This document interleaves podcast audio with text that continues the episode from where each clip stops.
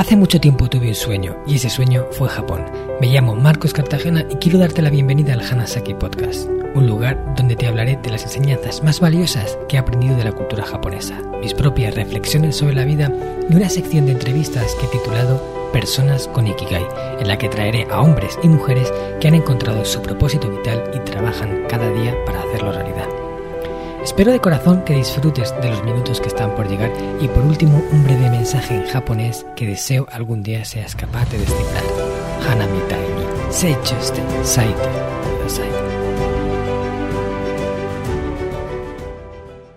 Hola a todos mis apreciados oyentes de Hanasaki Podcast Creciendo con Japón. Kiyo shin no kando tekina hanashi o kite manabimashou ka. Os he preguntado en japonés si os gustaría escuchar y aprender de una historia inspiradora de emprendimiento. Pues agarraros a vuestros asientos porque os traigo a una invitada muy especial. Se trata de Daniela Goicochea, quien ha sido durante siete años CMO, GMO de Goico Grill, una famosa cadena de hamburgueserías de la cual su hermano es el fundador. Se puede decir que ella ha sido una pieza clave encargada de convertir a esta empresa en un fenómeno social y en una love brand. Goico Grill ha llegado a abrir tan solo en España la escandalosa cifra de más de 90 restaurantes propios y en su fase de expansión llegaron a abrir un restaurante cada 15 días. Desde su nacimiento en 2013, Goico Grill ha llegado a ser una marca con amplia repercusión social que tan solo en Instagram cuenta con más de medio millón de seguidores y en esto Daniela tiene mucho que ver porque ella era la persona que lideró el equipo que hizo esto posible. Desde sus inicios en Goico Grill, Daniela se tomó muy en serio su formación como estratega de marca y no ha parado de aprender hasta convertirse en toda una experta. Aparte de ser arquitecta de profesión, ha cursado diversos estudios en entidades de renombre como la Escuela de Extensión de Harvard, la Columbia Business School, el MIT Sloan School of Management y la Stanford University. Casi nada. Después de siete años, Daniela decidió tomar su propio rumbo y ser cofundadora y CEO de Brand Crops, una firma de consultoría sobre marca y marketing que hoy ayuda a muchas empresas a generar un impacto que deje huella. Personalmente conocí a Daniela en una cena de empresarios en la que ella fue la ponente invitada. Nos contó toda la historia de Goico y nos dejó deslumbrados con su ton de gentes, con su pasión a la hora de transmitir y sobre todo por su gran vocación de disfrutar de la vida. Mientras la escuchaba hablar pensaba, tengo que conseguir que sea una de las invitadas del podcast y afortunadamente así ha sido. Muchas gracias Daniela por estar aquí con nosotros y bienvenida al Hanasaki Podcast. ¿Qué tal estás? Marcos, estoy súper bien y con mucha ilusión de este, de este momento que tenemos hoy. Gracias por la invitación y gracias por esa presentación. Y bueno, con ganas de disfrutarme este ratito. Disfrutar, ¿no? Eso es una de tus máximas en la vida. Y eso es una cosa que me quedó clara de todo tu proceso en Goico y toda tu experiencia en esta historia de emprendimiento. Y es que la has disfrutado mucho, ¿no? Has, sabido sacarle jugo a ello. Yo creo que todo lo que hacemos hay que disfrutarlo, ya sea personal, profesional, en la vida. Hay, hay que ver las cosas bonitas a lo que hacemos porque si no se nota, se nota y nos cansamos muy rápido. No sé si te, pasa lo mismo, Marcos. Sí, me pasa lo mismo. Y al final, si no te dedicas a hacer algo que realmente te aporte una energía extra, aparte de las repercusiones que pueda tener a nivel económico, éxito social, etcétera, si no le sacas algo más que no sea eh, los resultados que obtienes con ello, es como que le falta vida. Así es. Bueno, y tú eres el hombre que ha escrito libros sobre esto, así que perfecto para hablar del tema. Sí, pues eso vamos a entrar de lleno directamente en lo que es tu Ikigai. O sea, yo siempre le pregunto a todos los invitados, ¿cuál es el Ikigai que tienes? ¿no? O sea, ¿qué, a nivel profesional, ¿no? ¿qué quieres aportar al mundo? Y, y, cómo has encontrado eso en lo que tú pues marcas un poco una diferencia? A ver, eh, sabes que lo he ido definiendo con el tiempo, ¿no? Yo creo que uno cuando es más joven es más inmaduro en este sentido y, no se da cuenta o no entiende quizás ese ikigai o qué es lo que verdaderamente lo hace feliz. Yo antes, em, oye, me encantaba era lucirme y hacer las cosas bien y, crear cosas. A mí me encanta crear cosas y, por ejemplo, generar ideas y delegarlas, pero ese no es mi ikigai. Lo que me di cuenta es que al final mi ikigai tiene que ver con ver a la gente crecer. Me he dado cuenta que el generar un impacto en las personas que me rodean, en mi equipo, eso es lo que me hace feliz y eso es lo que me da, digamos, sin ganas de seguir haciendo cosas y creando proyectos. Yo creo que esto lo aprendí sobre todo en la experiencia en Goico. Nosotros, cuando fuimos creciendo, el motor principal del crecimiento era generar nuevas oportunidades de crecimiento para las personas que estaban con nosotros. O sea, sentíamos que ellos tenían que crecer y por eso nosotros debíamos crecer. Y eso es algo que a mí me hacía muy feliz y que ahora estando fuera de Goico en un proyecto diferente, pues no solamente lo hago en mi proyecto, sino lo hago, me gusta hacerlo en mi día a diario, ya sea con conocidos, con mi equipo, con, quien sea. O sea, el poder empujarlos a salir de su zona de confort y a crecer, yo creo que es parte de mi Ikigai. Y esa es una de las razones de las que, por las que Goico ha funcionado tan bien, ¿no? La, la gente que formaba parte de Goico se sentía realmente parte de Goico. Bueno, espero que todavía sea así. Goico sigue, aunque yo no estoy. Se sienten, se sienten en la actualidad.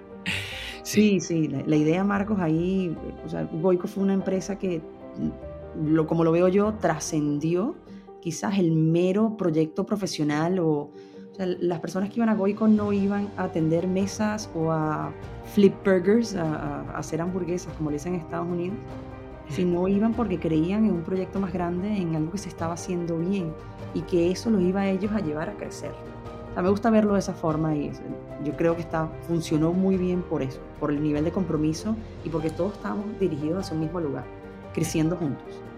Sí, y una cosa que me gustó mucho de la presentación que hiciste fue cuando comentaste que, que varias o sea, bastantes de las personas que empezaron desde el principio, ¿no? que estaban en, el, en los comienzos eh, haciendo pues, lo que se hace cuando se empieza, que es lo, más básico, han, han, crecido también a nivel profesional con la empresa y ahora pues eh, no tiene nada que ver como, con, la, con las cosas que hacían antes. ¿no? Cuéntanos un poco de esto.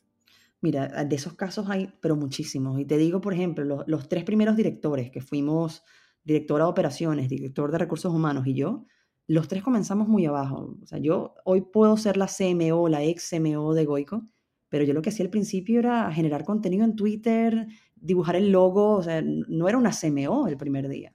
Y fui creciendo para convertirme en esa CMO.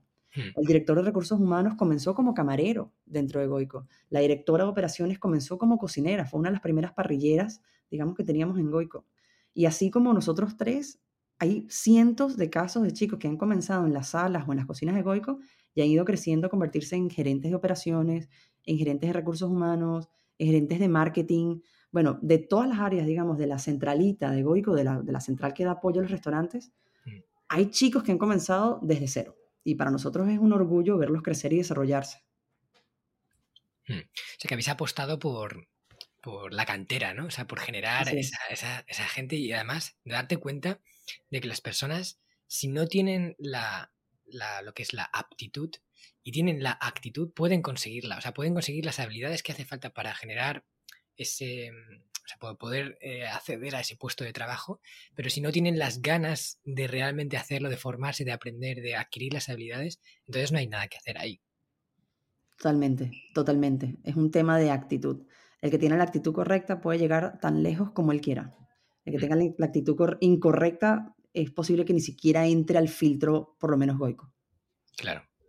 Bueno, y háblanos un poco de los inicios. O sea, ¿cómo empieza todo esto? Porque además empieza así como un poco de rebote, ¿no? Eh, cuéntanos la historia de Goico que a mí me, pareció muy inspiradora. ¿Cómo nace? la, historia de Goico comienza con mi hermano, con mi hermano menor, que es médico y estaba estudiando el MIR aquí en, en el Hospital La Paz, en Madrid.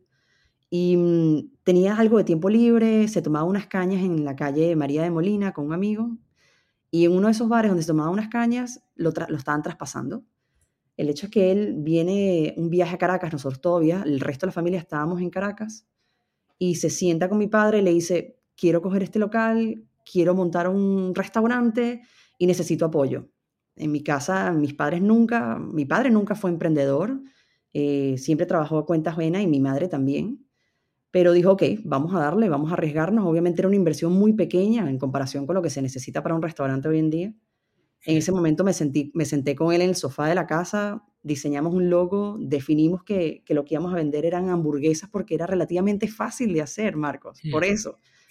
Y ni siquiera le pusimos eh, Burger Grill o lo que sea, porque no estábamos ni siquiera seguros de que iba a funcionar. Y le pusimos Goico, y aquí quiero ser súper sincera, porque aunque somos venezolanos, goico es una palabra vasca, es un apellido vasco, es una palabra muy española y pensamos que podía calar bien en la, en la población. Así mismo, por eso. Pero bueno, mi hermano volvió a España, yo volví en enero del 2013 también, justo un poquito después de él, y abrimos el primer local de Goico. El primer local de Goico era un localito chiquitito en María de Molina, en Madrid, con 30 sillas, una decoración inmobiliario sacado 100% de IKEA, 100%, Mm. Y obviamente con un producto que deja muchísimo que desear, o sea, no tiene nada que ver con lo que es hoy.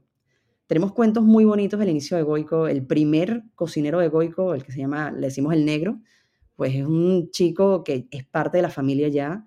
Él dejó de ser cocinero, se metió a motorista, emprendió como motorista, tuvo una flota de motorizados, ahora lo dejó, pero sigue con Goico y él, digamos, está con- ha estado con nosotros desde ese día. Y el día que fuimos a IKEA a comprar absolutamente todo, buscamos, digamos, salimos de IKEA y sabes cuando están los chicos, los marroquíes, como, bueno, yo te llevo el transporte, no sé qué, no, yo. Bueno, nos fuimos con uno, Mm. Mustafa, que se ha convertido en nuestro transportista oficial durante los últimos siete años y también ha ido creciendo. Entonces, somos muy de, de- de crear familia, Marco, somos muy de, de la gente que, que comparte nuestros valores y cree en lo que estamos haciendo, que se integre y obviamente lo que queremos es que todos pues vayamos a mejor, vayamos a más. El primer año no fue fácil, no te voy a mentir, Goico no es un éxito desde el primer día para nada. Claro. Y fue difícil, había días que yo me sentaba en la, en la mesa de la ventana para que la gente pensara que había gente adentro, así mismo, me sentaba a comer. Era muy difícil y mi hermano, bueno, también desesperado, eh, llegó un momento que dijo, si no, si no me dedico al restaurante, no lo vamos a lograr y dejó obviamente el MIR, lo dejó por la mitad y se dedicó 100% a su restaurante. Y poco a poco, pues fue corriendo la voz, o sea, ese boca oreja entre los bloggers, entre los foodies de ese momento, pues comenzó a funcionar, a dar sus frutos y se fue llenando. Al año fue que abrimos un segundo local, que era chiquitito también en Salamanca, en el barrio Salamanca. Y bueno, y poco a poco fuimos haciendo nombre, Marcos, pero no fue rápido, no fue fácil, fue muy sacrificado y, y duro. No te voy a mentir, fue duro, fue difícil. Luego, cuando, cuando logramos posicionar la marca y empezamos a crecer, pues obviamente todo se hizo, o sea, digamos que los problemas no eran los mismos, eran otro tipo de problemas, pero, pero por lo menos ya el, el coche andaba, de cierta forma. Claro. Yo creo que no hay ninguna historia de emprendimiento que haya empezado, eh, pues eso, como un camino de rosas, excepto a lo mejor una pequeña excepción. Todos los grandes éxitos emprendedores siempre han, han empezado por esa, esa soledad del emprendedor, Sí. esa laguna en la que te preguntas si realmente has hecho bien, eh, que, que- que dices, ¿qué estoy haciendo aquí? ¿no? Y, y tienes que tenerlo muy claro para seguir y superar todos esos obstáculos uno tras otro, uno tras otro, hasta que de repente empieza a coger una atracción y pop, pop, pop, las empiezas, em- empiezan a encajar y por supuesto hay que seguir haciendo las cosas bien, pero, pero se tarda un poco ¿no? en, en que llegue eso. Y, y bueno, ¿cómo sobrellevasteis esa situación en la cual... O sea, ¿os llegasteis a preguntar si valía la pena seguir o no? Mira, em, en ese momento mi hermano era el que sentía, digamos, el, la presión, ¿no? Completa. Y sí, o sea, él, se lo preguntó y tomó la decisión de seguir. Él siempre vio potencial y yo siempre lo acompañé en todas sus decisiones. O sea, él, él- él es un gran líder y en este caso, o sea, por lo menos en Goico, sus decisiones para mí eran muy importantes. Si él veía futuro, yo lo acompañaba. Y él la verdad es que logró siempre ver futuro en esta empresa. No te voy a mentir, nosotros nunca pensamos en que esto iba a ser de este tamaño. Eso sería mentira. No teníamos un plan de negocio de este tamaño para nada. Fue dándose orgánicamente hasta cierto punto. Cuando logramos un crecimiento, yo me acuerdo que teníamos unos siete locales, ahí fue cuando nos planteamos el crecimiento mucho más agresivo. Fue un momento ideal en el mercado para tomar esa decisión, para rodearnos de personas que nos aportaban una profesionalidad diferente, para darle forma a la casa de cierta forma. Y ahí fue cuando empezamos a crecer y, pasó esto que hablaste antes de ese local cada 15 días, ¿no? Que quizás sin estas personas que entraron al equipo hubiese sido imposible. Claro.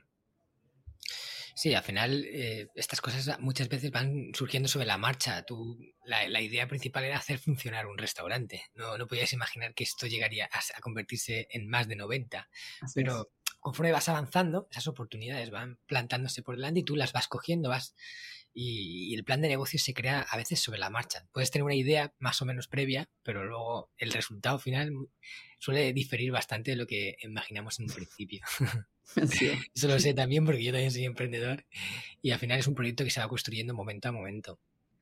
Tal cual. Vale, ¿cuál, desde tu punto de vista, dirías que ha sido como la razón del éxito de Goico? O sea, ¿por qué Goico ha, ha funcionado tan bien y, y otras restaurantes similares no? Mira, aquí hay obviamente un porcentaje de suerte, Marcos. Sería irreal decirte que todo ha sido por una razón y por otra razón. Ha habido un momento, lo hicimos en el momento ideal y eso no lo podemos quitar, ¿no? Pero yo siempre atribuyo la suerte de Goico, no la suerte, el éxito de Goico a su gente. Yo creo que si no nos hubiésemos unido a las personas que se unieron, si estas personas no hubiesen, eh, no hubiesen apostado a proyectos, esto no hubiese llegado hasta donde nosotros llegamos. Eso por un lado, equipo, equipo 100%. Y luego la necesidad de siempre poner la barra más arriba, de no acostumbrarnos, de no caer en una zona de confort, de dejar de crecer. Eso, digamos, eso fue para nosotros muy importante, de siempre exigirnos más. Eso hizo que nosotros innováramos, creciéramos y no nos detuviéramos para que este barco siguiese avanzando. Mm. El ser pioneros en muchísimas cosas nos dio ventaja como empresa. Fuimos pioneros en la forma de hacer servicio, fuimos pioneros en muchas de las recetas como tal, hemos sido pioneros en todo el tema cultural, organizacional dentro de la hostelería. Hemos hecho muchas cosas diferentes y eso nos ha dado a nosotros sin duda una ventaja a nivel de éxito. Mm. Sí, eh, es lo que dicen, ¿no? Si no te diferencias, pues eres uno más y siendo uno más, poco puedes conseguir. Sí, totalmente. ¿Y, cuál era esa ilusión que os llevaba a seguir creciendo? Porque em, a veces cuando creces es como que aumentan también los trabajos que hay que hacer, ¿no? Si, si tú tienes ya acomodado dos o tres restaurantes y funcionas bien y te estás ganando la vida bien y tal, pues eh, seguir creciendo, seguir montando restaurantes incluso puede complicarte la vida, aunque a nivel de, pues eso, monetario, lo que sea, pueda salir rentable. Entonces, ¿cuál era el motivo que os llevó a hacer esa estrategia de expansión tan grande? Yo creo que somos bastante inconformes y eso es parte de, nuestra filosofía, de, no estar conformes con lo que tenemos, sino siempre ir a más. Mm. Luego, hay, un, hay, una, hay parte de nuestra filosofía que tiene que ver mucho con nosotros ser venezolanos y con que gran parte del equipo sea venezolano. Mm. En Venezuela, pues muchos nos fuimos, no todos, pero muchos nos fuimos porque no nos sentíamos cómodos de cómo se hacían las cosas o de los valores que se estaban quizás mm, floreciendo dentro de la población. Y mm, el poder crear algo grande y poder hacerlo bien fuera de Venezuela, pero llevando el nombre Venezuela en alto, para nosotros también ha significado como ese orgullo que nos mantiene encaminados, digamos, al crecimiento. O sea, estamos logrando algo muy bien hecho porque no hemos cogido caminos verdes o, metido manos en ningún lado de cierta forma, lo hemos hecho bien y además está demostrando que la cosa funciona. Y eso para nosotros es parte de, ese drive, ¿no? Esa gasolina que nos mantiene en crecimiento. Luego también tiene mucho que ver, Marcos, con, con, esa necesidad que no es solamente mía de ver a los demás crecer. Como hablábamos, pues para nosotros es un orgullo ver que los chicos crecen, ver que cada vez cogen retos más importantes, ver que se van de goico y van a coger puestos importantes en otras cadenas o en otros trabajos. Para nosotros eso es algo que nos, que nos mueve muchísimo y el crecimiento daba espacio para que más chicos lo pudiesen hacer. Hmm. Sí, o sea, no era una, un afán simple de, amasar más fortuna, sino que había ahí un, esto de construir algo, algo grande, demostrar que, pues que las cosas haciéndose bien pueden funcionar bien y además, pues ese espíritu también de, dar cobijo a más personas que quieran crecer eh, a nivel profesional, que además, pues vienen de, de, un país en el que ahora mismo, pues es una situación compleja, mucha gente se está yendo y vienen con la ilusión de construir algo, o sea, decir, aquí no me han dejado, ahora cuando me dejen, cuando en un sitio en el que realmente me, permitan abrir y aportar todo lo que llevo dentro, voy a hacerlo lo mejor posible. Así es, así es, tal cual. Y es, y es eso que mucha gente de Venezuela está haciendo cosas, o sea, eh, dejando una profunda huella, ¿no? Con, esa, con esas ganas con las que vienen de hacer las cosas bien. En verdad sí, Marcos, es increíble la cantidad de venezolanos que están o emprendiendo o trabajando para otros, no importa, pero que están dejando una huella bonita, que están dejando, digamos, claro que, los venezolanos vinimos a, ayudarlos a construir país, no lo contrario, ¿no? Que queremos hacer las cosas bien y queremos pues apostar a España como a nuestra nueva casa e impulsarla hacia adelante. Sí, porque también conozco otros venezolanos eh, en España que, también están con esa voluntad de, aportar, de crecer, de trabajar. Eh, y creo que es algo que lleváis, ¿no? Como, no sé de dónde sacáis esa, esa voluntad que, con la que venís aquí, porque no se ve eso a lo mejor en otros otras personas que vienen de otros países. Quizás en, los venezolanos se percibe con más fuerza. Sí, la verdad sí. Yo tampoco tengo muy claro de dónde viene. Nosotros somos muy anglosajones, muy americanos. Somos, somos ambiciosos. No una mala palabra, no un mal sentido, un sentido de que siempre queremos hacer más y dar más. Pero somos bastante ambiciosos, no somos conformes, en general, como, sí, como, todo, como una nación. Pues sí, la verdad que lo, lo comparto totalmente. Dinos una cosa, ¿cuáles han sido los mayores aprendizajes que has hecho gracias a esta aventura? O sea, a nivel personal y profesional, ¿cómo has crecido en mayor medida gracias a esto? A ver, a nivel, a nivel personal, me he dado cuenta que, que, ya lo hemos hablado, que, que, lo que me gusta es crecer equipo, es formar equipo, es que se desarrolle el equipo, y eso me di cuenta en Goico. Nosotros el marketing y la marca Goico lo llevamos siempre internamente, no lo llevamos con agencias, ni con terceros, siempre fue interno. Y durante esos siete años yo me dediqué fue a formar a este equipo, ¿no? a que este equipo creara cosas increíbles y creciera. Entonces eso para mí fue un aprendizaje personal donde me di cuenta que yo no era el centro de atención ya en mi vida. Y obviamente se alinea con, también con haber sido madre, ¿no? De ese, como, como hablábamos, esa entrega, esa generosidad de, de que ya deja de ser tú lo importante y que, eres, y que eres feliz cuando los otros son felices. Em, y a nivel profesional, para mí, Goico fue mi máster, mi escuela, mi todo. Yo lo que sé de marketing, de comunicación, de redes sociales, lo sé por Goico, o lo sabía hace dos años cuando me fui por Goico. Todo lo aprendí ahí, todo lo aprendí en la calle. Y la verdad es que yo esto lo sufrí mucho, porque aunque había aprendido en la calle, en experiencia, siempre me sentía, yo, yo sufro mucho del síndrome del impostor, Marcos. Entonces, como yo no estudié en marketing, yo los términos de marketing no los manejaba, ahora los manejo, pero no los manejaba. Entonces, cosas que yo estaba haciendo bien, no sabía cómo se llamaba lo que estaba haciendo. Entonces venía alguien, por ejemplo, de marketing, me hablaba una cantidad de cosas y yo me sentía chino, bueno, japonés, me estaba hablando japonés. Y mm, para mí era muy fuerte. Ojo, después yo lo he ido tratando este tema, me he dado cuenta que son simplemente inseguridades que tengo y las he ido, digamos, de alguna forma manejando. Pero, en fin, mi crecimiento profesional fue exponencial dentro de Goico. Y ahora en mi nuevo proyecto, digamos, he terminado de darle forma y concepto a todo lo que yo he aprendido y obviamente mejorarlo. Hmm. Claro, una experiencia de siete años, eh, con tantas vivencias, con tantos retos, con tantos eh, éxitos y fracasos, eh, ahí hay un aprendizaje brutal. sabes extraerlo, te transforma totalmente.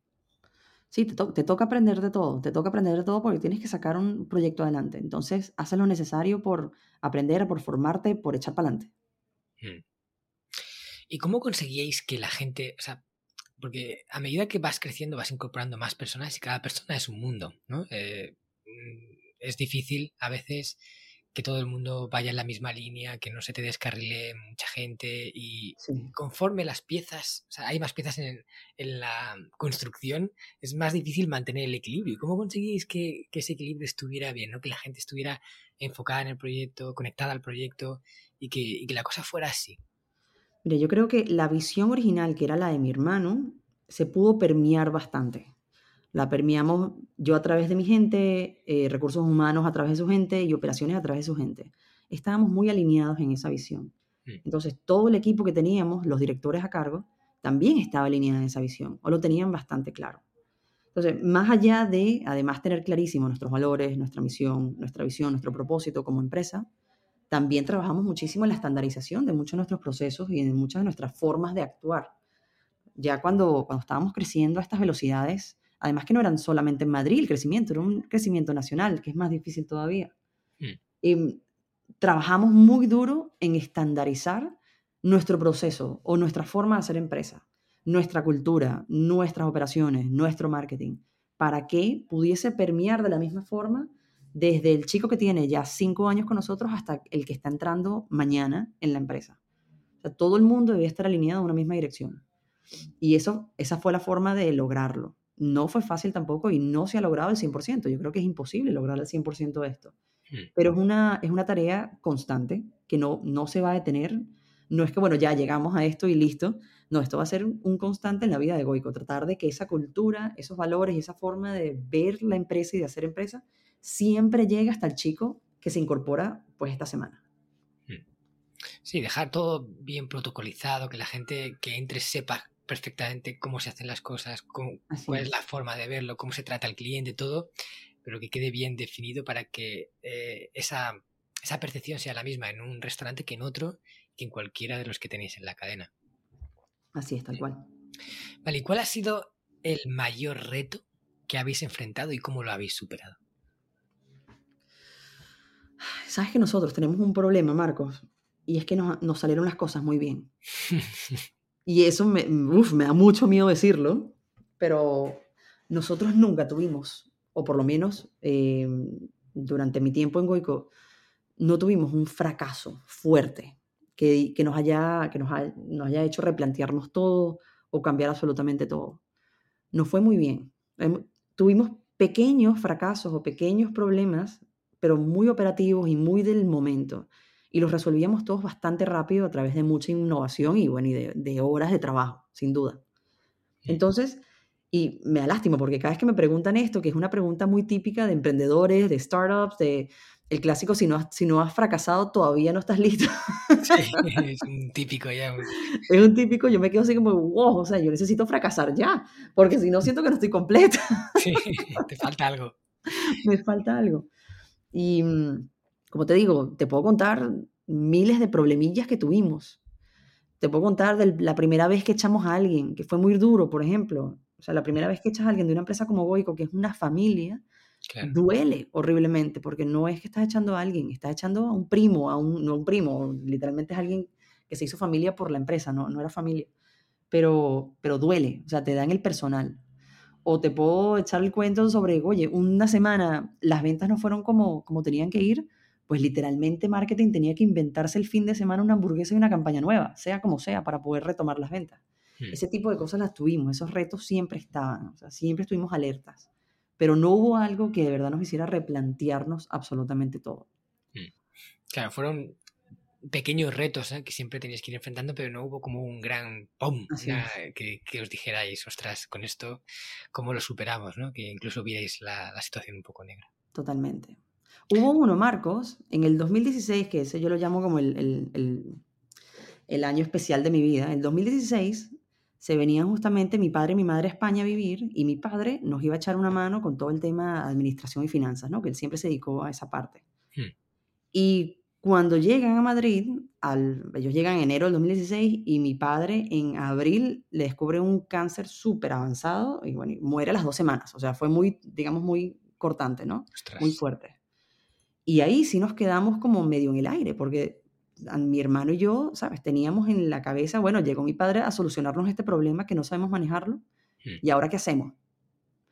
Y fue, fue muy difícil. Menos mal, bueno, ahí entró en la película mi tío, que también es un crack, pues en emprendimiento y en finanzas, y pues vino a salvar la patria, ¿no? Y fue, se, se, digamos, se convirtió en casi que padre número dos y, y nos ayudó a sacar esto adelante.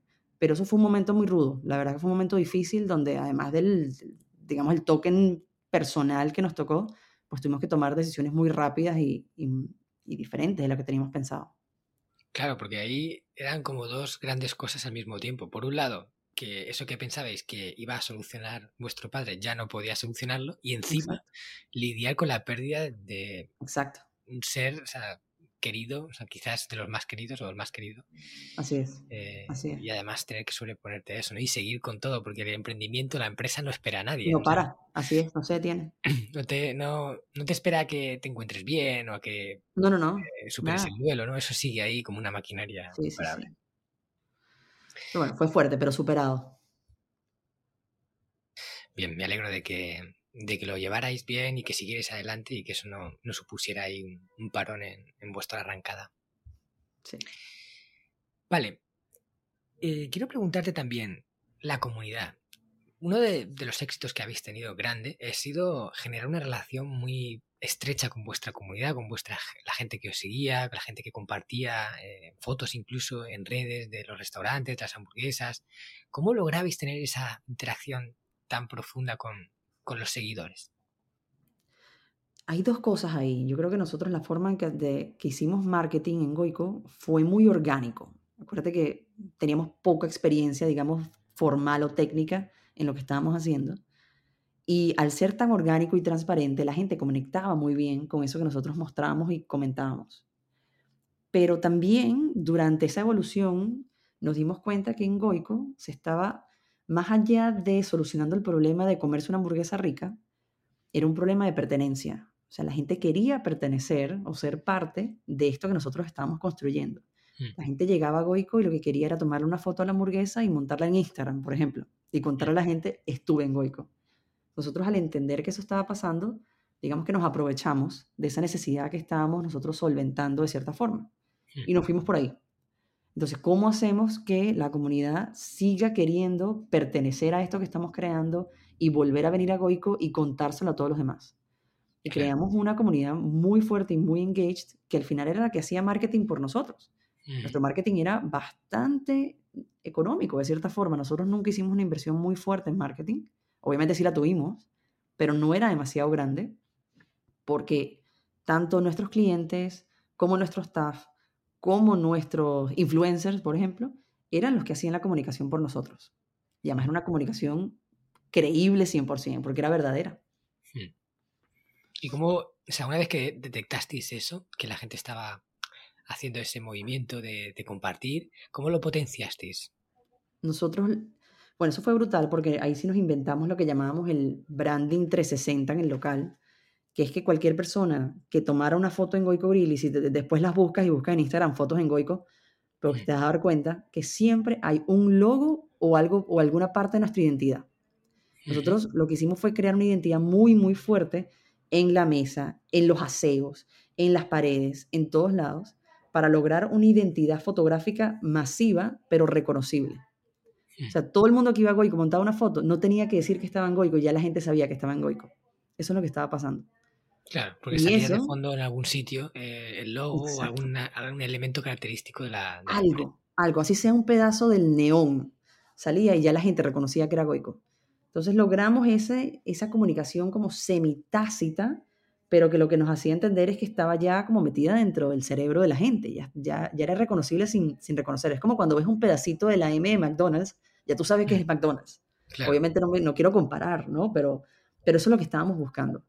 Y de alguna forma siento que lo logramos. O sea, la gente de verdad se metió la identidad de Goico, la marca, el branding Goico en la cabeza y inundó las redes con, con esa identidad. Sí, y además, pues yo creo que la gente también percibía eso que decías, ¿no? Que, que en Goico las cosas eran un poco diferentes, que había algo diferente ahí. Y, y a la hora de hacer algo diferente, pues eh, tienes la ventaja de que si aciertas, eh, es, un subido, pero claro, si no das en el grano, pues es, no funciona absolutamente nada. Entonces siempre hay ese miedo a... Es decir, hay una serie de cosas que ya se sabe que funcionan, que están haciendo otras empresas, entonces yo sigo eso y sé más o menos que voy a tener buenos resultados. Pero salirte de ahí al terreno desconocido e innovar, tiene ese miedo a, equivocarte. Y y vosotros no parabais de hacerlo, una vez detrás de otra y aportando esa novedad, ese espíritu fresco de empresa. Entonces, eh, ¿cómo, ¿cómo, lo hacíais para, para no tener miedo de hacer cosas desconocidas y, y, de no estar apostando por la estrategia equivocada?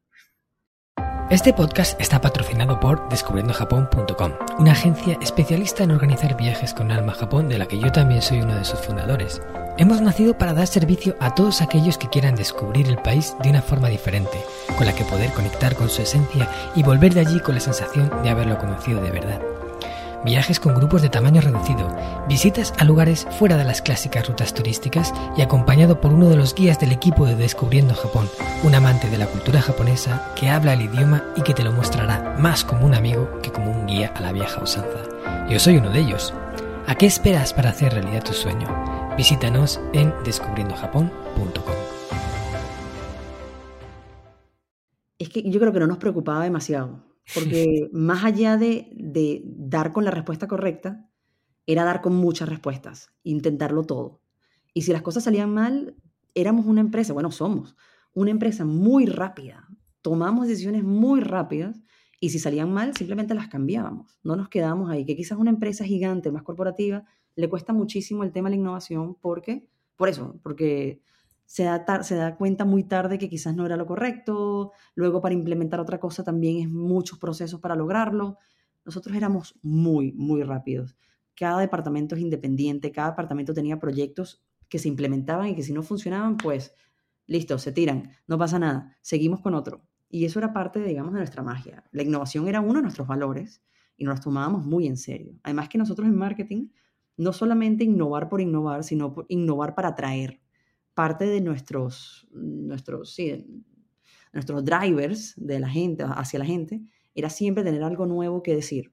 Porque la gente se fastidia muy rápido. No sé si te pasa, Marcos, pero la gente, si tú no ve algo diferente y no ve algo, bueno, que, le llame la atención, pues te deja de seguir o, ya dejaste de ser relevante. Entonces nosotros luchamos contra eso y siempre estamos dando algo nuevo, una hamburguesa nueva, una campaña nueva, un lo que sea nuevo para mantener a la gente enganchada era muy cansón, muy cansón y muy desgastante. Pero mm, al final hacíamos cosas que nos encantaban y nos los disfrutábamos muchísimo. Y yo creo que por eso pudimos mantenernos siempre innovando. Hmm. Claro, además esas cosas nuevas que hacíais eran o sea, cosas que además disfrutabais haciendo. En plan, venga, pues vamos a hacer esta locura en realidad. Pues, y, lo, y lo probamos. Luego, y una cosa muy importante que has dicho, escuchabais rápidamente cómo eso impactaba. Si veíais que, el impacto no era positivo, rápidamente innovabais, cambiabais, eh, pivotabais, pero si veíais que la cosa iba para adelante, pues lo potenciabais. Al final, ese es el secreto de, la innovación, porque si te estancas en una cosa y sigues ahí persistiendo y a pasar de los resultados no escuchas lo que está pasando, pues no vas a hacer más que estrellarte. Pero bueno, vas probando muchas cosas y al final das con una y, y sigues esa línea, ¿no? Y, estamos en un momento, Marcos, que todo es medible en tiempo real. O sea, la data nos da demasiadas, demasiadas, ¿cómo se llama? Direcciones. Y bueno, obviamente hay que saber medirlas, ¿no? no yo sé que no, no, es tan fácil, pero teniendo la data a mano, tú puedes tomar decisiones que no tienen que esperar a final de mes, ¿ok? Que puedes tomar decisiones el día siguiente, luego de que lanzas una campaña o luego de que creas un producto nuevo. Puedes ver ventas, puedes ver comentarios en tiempo real. Y eso es una información súper valiosa y que nos hace ser mucho más eficientes.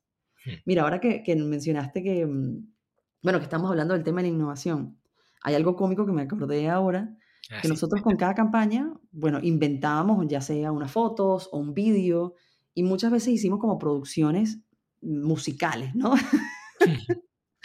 Pero esas producciones musicales las hacíamos nosotros mismos, las hacemos nosotros mismos. Tú ves todos los vídeos de Goico promocionales y son o el departamento de marketing bailando y cantando o el director de, de, IT, que también es un crack musical, o el director de recursos humanos, o el gerente de cultura. Estamos todos metidos haciendo cosas dentro de los papeles de, promocionales. Y eso también era parte, yo creo que de, nuestro, de nuestra gozadera. De, ok, hay que trabajar, hay que trabajar dura, pero nos vamos a gozar y nos vamos a disfrutar. Hmm. Claro, y eso se, eso se transmite, ¿no? En esos vídeos se ve que la gente que está haciendo eso se lo está pasando bien y eso engancha. Qué bueno. Oye, ¿y cómo, o sea, qué papel ha jugado la tecnología en el éxito de Goico? ¿Os habéis aprovechado de, avances tecnológicos, de las aplicaciones, de, cosas así para hacer que Goico eh, sea algo diferente y que, y que triunfe? Siempre fuimos digitales. Nosotros en mi casa, mi hermano y yo siempre fuimos muy, muy digitales, muy hackers, porque mi padre era pues un hacker. Y mm, siempre le quisimos meter inteligencia y de alguna forma de, o sea, siempre tratando de conseguir los datos correctos, ¿no? Y lo hacíamos con todo, con las ventas, con el servicio, con los procesos, a todo siempre queríamos darle aún mayor cantidad de data, algún, alguna forma de medición.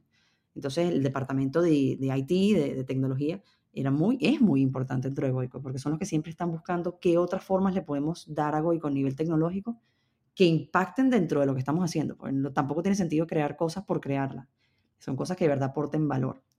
Por ejemplo, nosotros, cuando te vas a gestión de restaurantes, hay quizás dos softwares que son los más importantes en España, que son el Tenedor y Cover Manager. Cover Manager es un partner que salió mucho después y nosotros fuimos de cierta forma los conejillos de India con ellos y los ayudamos justamente a desarrollar aún más su, software dependiendo de lo que iba pasando en Goico, ¿no? Como experiencia. Y así con todo. Todo lo que nosotros podamos utilizar y probar en Goico a nivel tecnológico, lo hacemos. Si funciona, se queda. Si no, pues obviamente, como todo, sale. Pero sí, era importantísimo en cada esquina. Mm. Claro, es, como que la tecnología está avanzando sin parar y, es una tendencia el, ir todo metiéndose dentro de, cualquier estructura. Y negarte a eso es como negarte a un tsunami que te va a pasar por encima. Lo mejor es coger la tabla de esto y navegarlo. Sí, así es. Y, y no tenerle miedo. O sea, no, y como te digo, no es cogerlo por cogerlo. No es que, bueno, mañana vamos a meternos en el metaverso goico. Oye, capaz no es el momento, capaz no le aporta absolutamente nada. No lo sé, obviamente, ¿no? Pero es entender cómo, qué podemos sacarle a esta tecnología y usarlo a nuestro favor para que la empresa pues le vaya mejor, el trabajo sea más fácil o mejor para los chicos y nos ayude a crecer. Hmm. Qué bueno. Y una pregunta un poquito personal, ¿vale? En todo este proceso supongo que eh, habrás tenido que lidiar con aspectos dentro de ti que te impedían, pues a lo mejor alcanzar tu mejor versión como, pues, como líder del equipo de marketing. O sea, ¿qué, ¿qué carencia tuya, qué aspecto tuyo has tenido que trabajarte más intensamente para poder sacar tu mejor versión en Goico? La paciencia, Marcos. La paciencia. Yo soy una persona muy, muy, muy, muy acelerada, muy rápida. Y a veces pienso que el resto del mundo también es o debe serlo. Y al principio yo era muy dura como jefa. Adri, que, que también está conmigo aquí en Brandcrops ahora, que fue mi primer, mi primer recruit dentro del departamento, creo que fue la que más lo sufrió. Después ella entendió y me aprendió a conocerme y bueno, al principio sufrió, pero, pero digamos que con ella aprendí también muchísimo de, de lo que tenía que cambiar. Y a medida que iba creciendo mi equipo, eh, lo trabajaba más. Entonces yo creo que la Daniela que comenzó en Goico en el 2013 no tiene nada que ver a nivel profesional, a nivel de liderazgo, con la Daniela que es hoy. Yo hoy escucho siempre antes y, delego muchísimo. Al principio me costaba delegar, me costaba confiar. Y ahora he cogido un nivel de confianza en mi equipo increíble, que me siento tranquila, sabiendo que no es que lo vayan a hacer perfecto, es que posiblemente se van a equivocar, pero que no pasa nada, que es parte de su momento, de su curva de aprendizaje y que en algún momento lo van a sacar bien. Pero eso yo diría que eso es mi mayor aprendizaje, el tema paciencia y el tema aprender a confiar en que los demás pueden hacer un trabajo mucho mejor que lo que hago yo.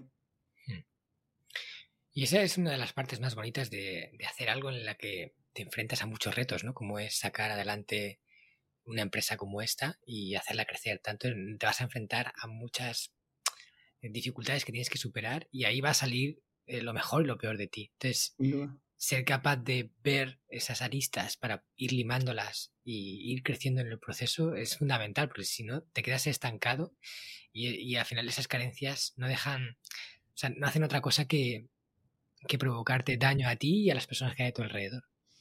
Así es, tal cual. Tal cual. Y, nunca dejas de trabajarlo, eso es importante. No, no llegas al máximo, es un, es un trabajo constante. Vale. Bueno, pues ya acercándonos a la parte final de la entrevista, eh, bueno, tú saliste de Goico y, Goico se vendió a un fondo de inversión. Así es. Y ahora, bueno, conserváis un, porcentaje de la empresa, pero eh, digamos que los propietarios o los dueños de Goico ya es, un, fondo. ¿Y cómo fue este proceso de soltar algo en lo que habías trabajado, que habías trabajado tanto, que estaba, era incluso una familia, ¿no? Algo tan personal y soltarlo de esa forma y dejar que vuele quizás en otras manos. Fue un, proceso muy difícil, fue un proceso, bueno, que aquí seguramente nos están escuchando muchas personas que también han pasado por ese proceso de, venta de, su bebé y saben que se junta una cantidad de emociones muy fuertes, o sea, que, te encuentras un día llorando y no estás muy claro si es por felicidad, por tristeza, por estrés, por, por qué. Es como un mezclum increíble de emociones que pasan por tu cabeza, porque racionalmente sabes que es la mejor decisión, es el momento correcto para que entre un partner mucho más fuerte y ayude justamente a que la empresa siga creciendo, pero por otro lado te da muchísimo miedo, te da muchísimo miedo que este partner quizás no tenga, no sé, la misma filosofía de cultura que tienes tú, hmm. o que cualquier cosa puede pasar si lo ves de esa forma, ¿no? Entonces para nosotros no fue fácil. Esto es un proceso que también, pues obviamente lideró mi hermano, yo creo que fue el que sufrió más y trató de, aterrizar el mínimo posible a nivel de, estrés en los directores, porque al final los directores teníamos que seguir vendiendo hamburguesas como locos, ¿no? Hmm. Pero mm, yo recuerdo las presentaciones, las managing presentations, como las llamábamos a, los posibles inversores, oye, era, era duro, era duro, era vender, era, te sentías que estabas vendiendo a tu familia. Sí. Pero bueno, la verdad es que ha sido algo súper positivo. Esto es una gente gigante. O sea, L. Catterton, que es el fondo, el fondo de riesgo que nos compró, es una gente que apostó a equipo, porque teníamos otras opciones que todas eran muy buenas y eran algunos industriales increíbles, pero estos chicos creyeron en, en nuestro liderazgo, en la forma en que nosotros hacíamos las cosas. Y eso fue lo que nosotros nos terminó de convencer de que ellos eran el partner ideal para esto. Mm. Sí, que no iban a llegar y, trastocarlo todo, cambiarlo todo y, rehacer Goico de cero, ¿no? sino que iban a coger lo que ya había, apostaban por esa visión para potenciarla hacia adelante. Así es, tal cual. Y por eso nos fuimos con ellos. Que también así te quedas como más tranquila, porque luego imagínate que ves cómo desmembran tu empresa y, hacen cosas que, con las que no te sientes identificado. Puede ser muy duro, sí. E ya, aunque no tengas nada que ver o ya estés fuera, no deja de doler eso. Totalmente, totalmente. Bueno, y hay momentos en, en los que, por ejemplo, desde los dos años que yo me fui, hay momentos que yo me he querido meter en cosas que, que ya no me incumben. Que, y yo lo digo, me pongo a cantar, yo que tengo una hija niña, me pongo a cantar la canción de Frozen, Let It Go, y ya, y ya cálmate, Daniela, cálmate, que ese ya no es tu papel pero no terminas como nunca de, desconectar, ¿no? Es algo que ha marcado demasiado en ti y desconectar un 100% es casi imposible. Mm. Bueno, pues creo que, tu historia es súper inspiradora, que muchas personas eh, pueden aprender de, de, todo lo que tú has vivido, de todo lo que tú has también interiorizado. Y como punto final, antes ya de pasar al cuestionario que hacemos juntos, quería preguntarte qué recomendaciones, o sea, aparte de lo que ya has dicho, ¿qué consejos o recomendaciones les podrías dar a personas que estén ahora emprendiendo, que estén arrancando, que, se sientan en ese, en ese punto de la soledad del emprendedor, en la laguna de la duda? ¿Qué les dirías a todas esas personas? Yo no sé si esto que voy a decir está muy trillado, todo el mundo lo dice, pero ha sido mi experiencia en los dos últimos años, o parte de lo que me hubiese gustado que me dijeran a mí, es busca ayuda que uno piensa que estás solo en esto, que estás pasando por problemas que, que solamente tú has pasado y es completamente falso. Todo el mundo pasa por los mismos problemas y tiene las mismas necesidades o las mismas deficiencias como emprendedor. Entonces, en mi caso me ha ayudado muchísimo y en el caso de mi hermano también fue así, porque él también lo hizo. Es buscar mentores, es buscar amigos que hayan pasado por lo mismo, es buscar libros que te abran la mente a esto para no sentirte solo. El emprendedor siempre va a estar muy solo, eso no va a cambiar, pero estoy segura que puede conseguir ayuda y puede evitar muchos de los problemas que seguro tendría queriendo hacerlo absolutamente todo sin ayuda de nadie. Sí, totalmente de acuerdo. Y una cosa que me gustó mucho también em, cuando hiciste la ponencia, estábamos ahí todos escuchándote a tu alrededor, en silencio, prestándote súper atención. y un momento que dijiste, en Goico lo de menos era hacer hamburguesas. Lo que, realmente queríamos era hacer las cosas bien y, crear algo bonito alrededor de Goico. Sí, así es. Ese es nuestro propósito, es alimentar el deseo de superación y demostrar que todo es posible haciendo las cosas bien. Y eso es algo que nos tomamos siempre a pecho. Que hoy podemos estar haciendo hamburguesas, mañana podemos hacer, no sé, paraguas y pasado mañana sofás. Al final no tiene nada que ver con el qué, es el por qué. Y eso yo creo que es lo que nos ha llevado lejos y lo que posiblemente lleve a Goico más lejos aún. Hmm. Genial. Bueno, ha sido un placer escucharte. Y antes de pasar al cuestionario, eh, quiero que nos digas si alguien que te ha escuchado quiere saber más sobre ti o incluso quisiera poder contar con tus servicios, porque ahora mismo tú eh, estás asesorando a empresas, a, corporaciones en, en, temas de marca y de marketing. Háblanos un poco sobre eso para que la gente pueda conocerte más. Bueno, tenemos un nuevo emprendimiento que ya tiene dos años, se llama Brand Crops y es una empresa cuyo propósito es impulsar el crecimiento de marcas y de personas.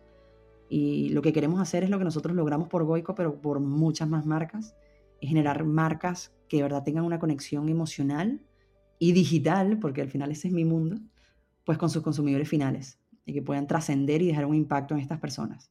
Tenemos un equipo que aunque tenemos dos años, Marcos, ya somos 25 personas aquí en la oficina. somos bastantes. Y hemos tratado con muchas empresas ya, muchos clientes brutales. Cada cliente nos ha dado aprendizajes nuevos, ha sido muy enriquecedor. No solamente hostelería, sino clientes de consumo masivo, clientes de servicios. Nos ha dado una nueva perspectiva de cómo se hacen las cosas. Y en eso estamos. Así que si me, si me quieren conseguir por Instagram, me pueden buscar por Dani Goico, en Brand Crops también, Brand Crops, Crops como cultivo. Eh, nos pueden conseguir por ahí y lo que pueda ayudar, yo siempre con todas las ganas. Bueno, todos sabéis que yo siempre cuelgo una entrada en mi blog eh, sobre el episodio concreto y en esa entrada hay unas notas del episodio donde pongo los enlaces, aquí estarán todos los enlaces de, de Daniela para quien quiera consultarlos. También estará el cuestionario que hacemos juntos, que vamos a hacer ahora, y tendréis toda la información que necesitáis pues, para poder profundizar un poquito más. Bueno, pues vamos a pasar a este cuestionario de preguntas Flash. Te voy a hacer algunas preguntitas para que nos cuentes a toda la audiencia, a todos los que te escuchamos, cómo tú a nivel personal haces para crecer en diferentes ámbitos, ¿vale? Entonces, lo primero que te quiero preguntar es que nos recomiendes un libro que has leído y que te, a ti especialmente te ha aportado valor. A ver, hay un libro que me fascina, que este es más para la audiencia femenina, se llama Untamed, de Glennon Doyle. Untamed es un libro delicioso que habla sobre cómo las mujeres debemos desdomesticarnos. Es un libro que se lo recomiendo a todas las mujeres poderosas, a todas las mujeres que quieren ser más libres aún y sobre todo a las madres con hijas. Creo que es un libro que les va a aportar muchísimo. Mm, qué bueno. Dinos una película una película que a ti te haya llegado. hay muchas películas que me han llegado, no sé si, si por la película o por los momentos, no sé si te, te pasa, ¿no? En los momentos cuando uno ve las películas también impactan. También. Por ejemplo, a ver, toda la serie del Padrino, que no es que es algo que me ha hecho crecer personalmente, para nada. Pero algo que me recuerda a mi padre, es algo que siempre como llevaré en mi corazón, ¿no? De cierta forma. Luego, hay una, hay una película que me fascinó, que se llama, creo que se llama The Cabin, que es súper espiritual. Y yo soy una persona que aunque fui, aunque soy católica, soy, digamos, mi familia es muy católica, yo no soy la más católica de todas. Pero esta, esta película, y si quieres la dejamos luego en, en, el blog, pues una película que me abrió mucho la mente sobre la espiritualidad y me pareció bellísima, o sea, bellísima, bellísima, bellísima. Así que todo el que la quiera ver también, o sea, y tiene, digamos, esa, esa quiere, digamos, adentrarse en todo el tema espiritual, es una buena película para ver. Genial, pues la pondremos aquí en las notas para que la gente pueda, pueda ver la película eh, o por lo menos a informarse un poco de, la sinopsis y todo eso. Vale, siguiente pregunta. Dinos un hábito que practicas de forma frecuente y que te proporciona beneficios, ¿no? Que tú le recomendarías a la gente. A lo mejor quizás algo que no sea lo más habitual o lo más escuchado, pero que, que a ti especialmente te aporta. A ver, voy, a, usar dos, porque uno es muy sencillo y muy básico, pero me encanta y el otro sí es algo que me ha aportado muchísimo. El primero es que yo me despierto de golpe. Yo no, no tengo snooze y no me quedo en la cama. Yo apenas empieza a sonar el despertador, yo me levanto de esa cama como un cohete y me meto a bañar. Y eso me da muchísima energía. a mí me encanta. Bueno, me, se me da súper bien. El segundo es el hábito de la lectura. Yo leo pocos libros, pero escucho audiolibros un montón, pero un montón. Y los escucho en cada momento que tenga. Yo voy en el coche conduciendo y generalmente tengo un audiolibro. Y a mí los audiolibros han sido parte de esos mentores que quizás nunca hubiese podido tener. Me aportan muchísimo, no solamente a nivel profesional, sino a nivel personal. Entonces, el tema de la lectura, entiendo que no todo el mundo tiene eh, tiempo, pero si no tienes tiempo, quizás el audiolibro también es una buena solución para eso. Claro el audiolibro, los podcasts, también hay aplicaciones con resúmenes, eh, resúmenes de libros, que también son muy interesantes. Sí, al final el que no aprende es porque realmente no quiere. Al final, si quieres eh, adquirir nuevo conocimiento, hay muchas opciones que no ocupan tiempo y que puedes estar ahí en piloto automático escuchando. Vale, dinos una frase que te acompaña, un aforismo, algo que tiene una enseñanza que tú siempre llevas contigo. Hay una que, que trae mucho, bueno, hay gente que no cree en ella, yo soy 100% creyente y es el cliente siempre tiene la razón. Hmm. Es una, una, frase que yo aprendí obviamente en hostelería, a entenderla, a entender el por qué. Uno tiene que siempre entender que el cliente tiene la razón, aunque no la tenga. Y es, un, es parte de mi filosofía de cómo hacemos las cosas aquí y cómo se hace en Goico. Escuchar siempre al cliente, ¿no? A la hora de... Sí, así es, escucharlo siempre y entender que si no está contento, algo pasó. Algo pasó y hay que entender que posiblemente no es su culpa, sino nuestra, aunque no lo hayamos hecho bien, aunque no lo hayamos comunicado bien. No se ha, de alguna forma, macheado la expectativa con la realidad. Y eso es culpa nuestra. Vale. Dinos un lugar, un lugar al que has viajado, un lugar en el que has estado que, que para ti es como mágico. Ay, para mí, yo sé que esto va a sonar cero, cero, ¿cómo se llama? Pacífico, pero yo soy fan de Nueva York. Yo amo Nueva York y para mí viajar para allá significa felicidad. Lo he hecho en familia, lo he hecho sola y cada vez que estoy allá mi, mi mente pero se pone a volar, a entender qué está pasando, qué cosas hay nuevas, qué cosas están pasando en una ciudad como Nueva York, que es algo que me da muchísima felicidad. Y cada vez que puedo, pues trato de lanzarme para allá. Luego, playa. Nosotros tenemos en Venezuela unas playas espectaculares que lo que provoca es justamente quedarte ahí todo el día y ver el atardecer. Pues eso es algo que me hace falta en Madrid, que me encantaría hacerlo más seguido, porque sí te da cierta paz interior que no consigues en la ciudad, ¿no? que te hace falta acá. Ese slow down y disfruta en la arena, pues algo que me encantaría hacerlo más. Mm. ¿Hay una playa en concreto que a ti digas, esta es la playa? Ay, no, la verdad no. Yo creo que en la última playa que estuve, que fue espectacular, fue en, Maldivas, en las Islas Maldivas. Mm. Y fue ese, ese momento de paz, de paz, de no hay nada que pueda salir mal en este momento. Y wow, es el último recuerdo de playa que tengo que digo, wow, me encantaría repetirlo pronto porque necesito ese momento de conexión con nada conmigo. Sí, Maldivas es una auténtica maravilla. Nosotros, eh, descubriendo Japón, como hemos estado sin poder viajar a Japón todo este tiempo, empezamos a variar algunos viajes para sacar alguna cosa que, hacer, eh, a ir a algún lugar y Maldivas era uno de esos sitios en los que se podía viajar bien a pesar de, toda la pandemia. Y el año pasado hicimos varios viajes a Maldivas y yo fui la primera vez que fui, la verdad, es que no tengo palabras para describir lo que hay ahí en las playas. ¿verdad? Las islas. Y luego si eres fan del buceo, si te gusta bucear y, sumergirte en el fondo marino, el fondo marino de Maldivas es espectacular, es una pasada. Así que ahí estoy contigo. Buenísimo. vale, dos últimas preguntas. Dinos una persona a la que sigues y que te inspira a crecer en algún aspecto de tu vida. Alguien incluso a la que modelas o, o, la que te fijas. Esta me costó muchísimo mm, definirla, porque yo sigo a muchas personas, pero no tengo a nadie como mi único referente. Hmm. A mí hay mujeres que me inspiran, mujeres que son CEOs de grandes empresas me inspiran, pero no hay ninguna que yo diga, ok, ella es mi modelo a seguir. O sea, para mí, mi madre, yo creo que esto le pasará muchísimo, es parte de mi modelo a seguir, ¿no? A la persona que al final quizás no me ha enseñado temas profesionales, pero a nivel de personal es la que ha tenido quizás mayor impacto en mi vida y la que ha logrado un balance espectacular con todo lo que, con todo lo que ella ha vivido, que a mí me encantaría tener algún día. Mm. Entonces, para mí ella sigue siendo de alguna forma mi role model a nivel futuro. A nivel profesional hay muchas, muchas mujeres sobre todo, y muchos hombres también, pues que me inspiran a hacer cosas increíbles y, y brutales, pero ninguno es único, la verdad, de todos voy sacando cositas. Claro, al final es, es, bueno aprender de todos, ¿no? No tener ahí alguien como una especie de dios o semidios y, Exacto. y decir, pues mira, esta persona en este aspecto me inspira, esta persona en este otro me inspira, pero a lo mejor en otro no. O sea, que, que una misma, o sea, a lo mejor Steve Jobs, por ejemplo, puede ser un gran inspirador como, como innovador, como empresario, pero luego tiene otros aspectos de su vida, si lees su biografía, que, que a lo mejor no es bueno modelar, porque no, no son del todo, digamos, ejemplares. Pero no hay nadie perfecto, todo el mundo tiene puntos fuertes en algún aspecto, así que yo creo que es eso, tener un, repertorio de, mentores en diferentes áreas. Eso es una delicia. Mm. Tener tanta gente a la que uno pueda modelar y escoger qué modelar de cada quien me parece increíble. Claro, es eso, es que no hay nadie perfecto, pero siempre hay alguien que despunta mucho en un sitio y de esa parte conviene aprender y a lo mejor lo demás pues lo obvias y ya está. Así es.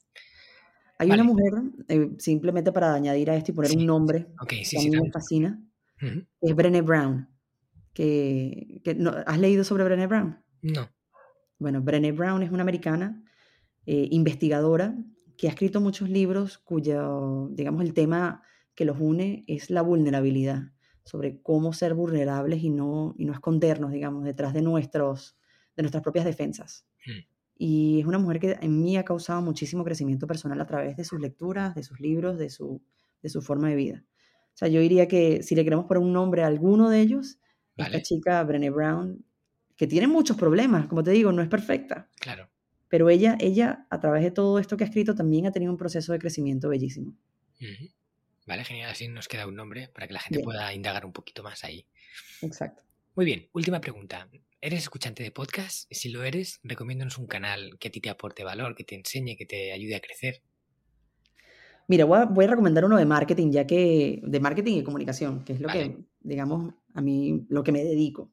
Hay un chico que se llama Donald Miller. Donald Miller es un escritor que además hace la forma en que él escribe y que enseña a, hacer, em, enseña a emprender y enseña a hacer marketing y comunicación, es súper práctico. Entonces, esto se llama Business Made Simple, el podcast. Si quieres también podemos dejar el link después. Vale. Pero es un link, es un podcast brutal para las personas que están comenzando en todo esto.